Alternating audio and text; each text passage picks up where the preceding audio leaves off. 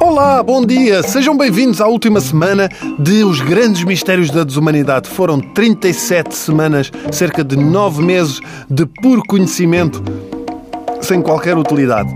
Bom, por isso, para terminar em grande, reservámos eu e a vasta equipa que produz este programa, somos vários, habitam em todos na minha cabeça. Bom, resolvemos brindar-vos, sim, com o conhecimento útil e profundo para ser utilizado no futuro. Sabiam que se pode poupar até 7% de água se usarem um autocolismo ecológico? Ok, voltamos agora aos fatos inúteis, mas de veras curiosos. Provavelmente não se recordam, mas na primeira semana falámos aqui das fobias mais estranhas. E para terminar, vamos ao extremo e falar das parafilias mais estranhas. Para quem não sabe, parafilias são os chamados eh, fetiches sexuais. Mas pais e crianças no carro, não se preocupem, que isto não vai ser nada assim eh, ordinário. Isso é só se depois quiserem experimentar, mas isso já é da vossa conta, já não tem nada a ver com isso. Todos nós temos fetiches, desde cheirar os pés dos outros, a fazer o doce amor a ouvir Maria Leal, seja o que for, qualquer coisa. Começamos por dacrifilia. Ora bem, a dacrifilia define a pessoa que tem prazer em ver o seu parceiro em lágrimas. Hum? Portanto, são pessoas que quando veem a outra a chorar, oh, oh, oh, it's sexy time. Eu meto muitas vezes a minha mulher a chorar, mas infelizmente não sofro disto.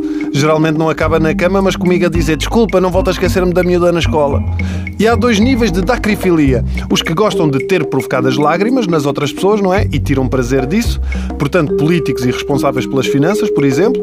Vê-se muito isto também em casais adeptos de dois clubes, em que o tipo vira-se para a mulher e começa: O Sporting nunca mais vai ser campeão, não digas isso, e vão à falência, cala-te, está a chorar. Oh, oh, oh, sexy time agora.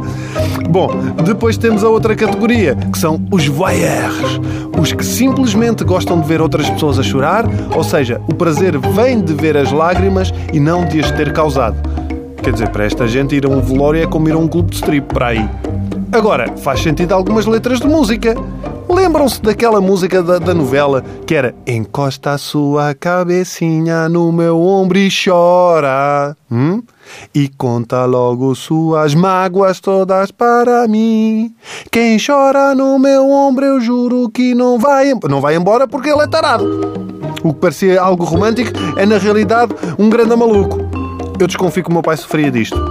Só isso justifica o facto de todos os meses oferecia à minha mãe livros da Daniel Steele e da Margarida Rebelo Pinto. Aquilo não era leitura, eram preliminares.